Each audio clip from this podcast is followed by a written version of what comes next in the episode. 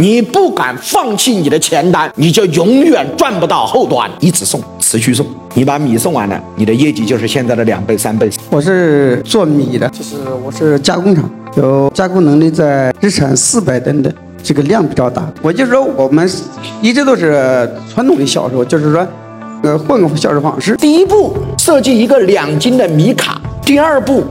设计一个小程序，打法非常简单。要想领我的米，必须去小程序注册，成为我的会员，你的米就 OK 了。刚好你的量很大，那就更好，送一直送，持续送。你把米送完了，你的业绩就是现在的两倍、三倍、四倍。那送我送我是怎么赚钱呢？用米来做爆品的入口，入口完了之后，设计你的收入链。过去是赚米的差价，今天把差价让给合伙人，让给消费者，不要了。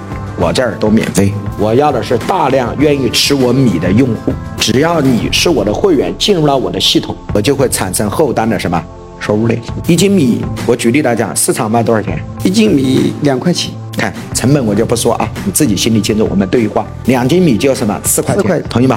用四块钱买一个用户，你赚大了。我可以告诉你，在淘宝上一个用户两百块，四块钱一个用户非常便宜。记住，客户是有价格的。让客户进来这么低的成本进来，你肯定是物超什么所值。